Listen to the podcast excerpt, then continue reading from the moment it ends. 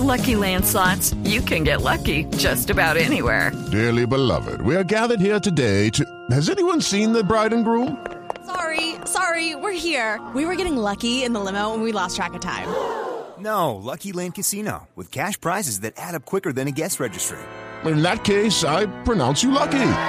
Play for free at LuckyLandSlots.com. Daily bonuses are waiting. No purchase necessary. Void were prohibited by law. 18 plus. Terms and conditions apply. See website for details. Y me encanta, me encanta esta pregunta porque cuando yo recibí la noticia que yo tenía cáncer en el 84, que tenía apenas 24 años, yo le escribí una carta a Dios, como le hice una carta en voz alta, y le pedí de favor que me dejara cantar mi última canción. Y hace más de 36 años y aquí estoy todavía cantando. Aquí todavía estoy cantando y voy a apreciar todo ese momento que Dios me ha dado, eh, al igual que hace dos años también, eh, de esta enfermedad que yo, que yo tuve, pues de 10 muere 9. De 10 muere 9. Y, y Dios me, me dio la bendición de quedarme un ratito más con ustedes. Ah, qué bueno, qué maravilla, fortuna para nosotros que te escuchamos y disfrutamos de tu música, para tu familia sin duda, y que él escribe uno en una carta a Dios, o sea, como que, que ¿de qué se trataba un poco ese ejercicio, Tito?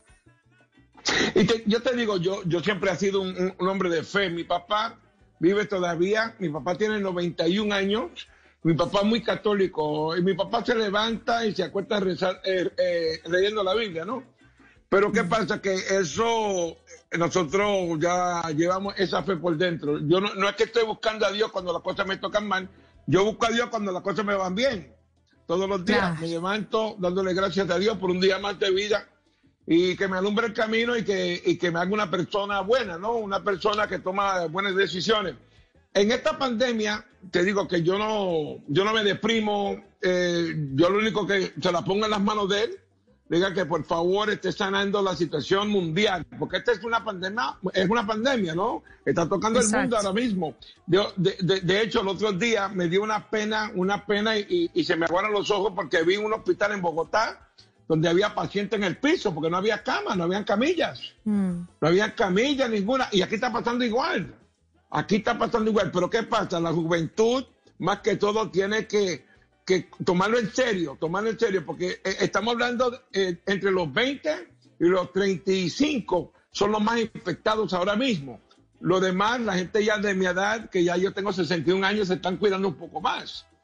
Se están ah. cuidando un poco más, pero hay que tomar eso en serio. Y si tiene que salir, por favor, pónganse la mascarilla, los guantes. Si tienen condiciones de salud, por favor, no salgan.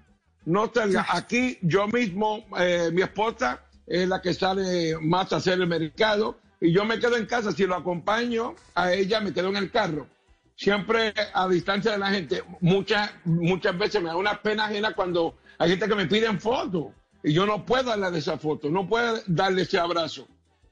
¿Entiendes? Y espero que me entienda también.